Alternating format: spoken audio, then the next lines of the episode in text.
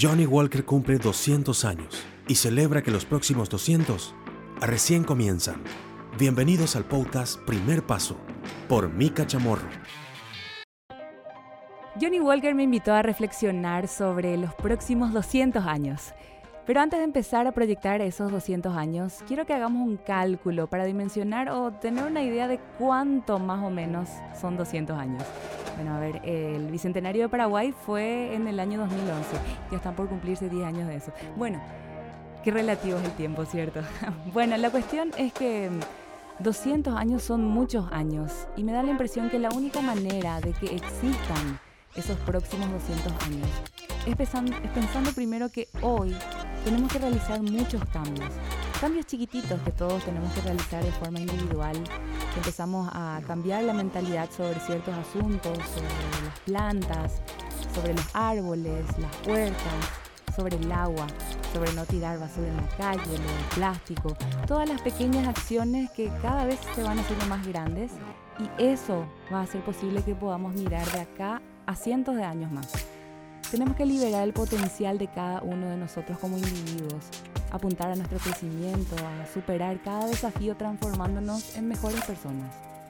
Yo creo que mm, dentro de 200 años hay mucha esperanza de que las cosas van a ser mejor porque hay una generación ahora que tiene mucha más sensibilidad que quizá incluso tuvimos nosotros, con mucha más información y, y por lo tanto mucho más conscientes seguro vamos a tener una sociedad que va a mirar al pasado y va a decir, qué loco que antes no se podía hacer esto, o qué loco que en el pasado se hacían las, cosas de esta forma, ¿cierto? Pero lo que sí yo creo que va a existir de acá a 200 años va a ser lo único que realmente nos mantiene en propósito, que son los lazos, la familia, los amigos, el contacto social. Yo creo que esa va a ser la prioridad. Imagínate nomás que este año entramos en pandemia y nos dijeron, no, no podés salir, no, no te puedes encontrar con tus amigos. Y ahí nos dimos cuenta de la importancia real de esos encuentros. Siento incluso que la gente va a ser más feliz. Imagínate nomás las horas que estamos en el trabajo hoy. Bueno, imagínate que esas van a ser las horas de encuentro, así dentro de 200 años. Decime si nos vamos a ser mucho más felices, pensando más a sí mismo. 8 horas al día, 48 horas a la semana las personas van a estar compartiendo entre sí todos los días y el resto del tiempo para los fines de semana, bueno, el trabajo, sí. Bueno, yo creo que, que eso, que se va a valorizar mucho más el tiempo de vida. Toda la semana es para socializar y ser humanos. Me gusta, ¿sí? Bueno, y creo que eso va a ser increíble y, por eso mismo la radio, por ejemplo, yo creo que va a seguir siendo esa compañía. El valor humano de saber que hay alguien del otro lado honrando ese momento en vivo, y probablemente también quizás haciendo transmisiones así desde Marte, por ejemplo. Mira, si hoy en el 2020 pudimos hacer programas de radio y de televisión desde nuestras casas, yo creo que para esa época ya estaremos, no sé, colonizando el aire marciano. Estaría buenísimo pasar música terrestre o seremos terrarios. Quién sabe cómo nos van a llamar a, a, los de este planeta, ¿cierto? Bueno, al final van a haber sí o sí nuevas plataformas también para seguir evolucionando esa misma cosa, la cosa de comunicar.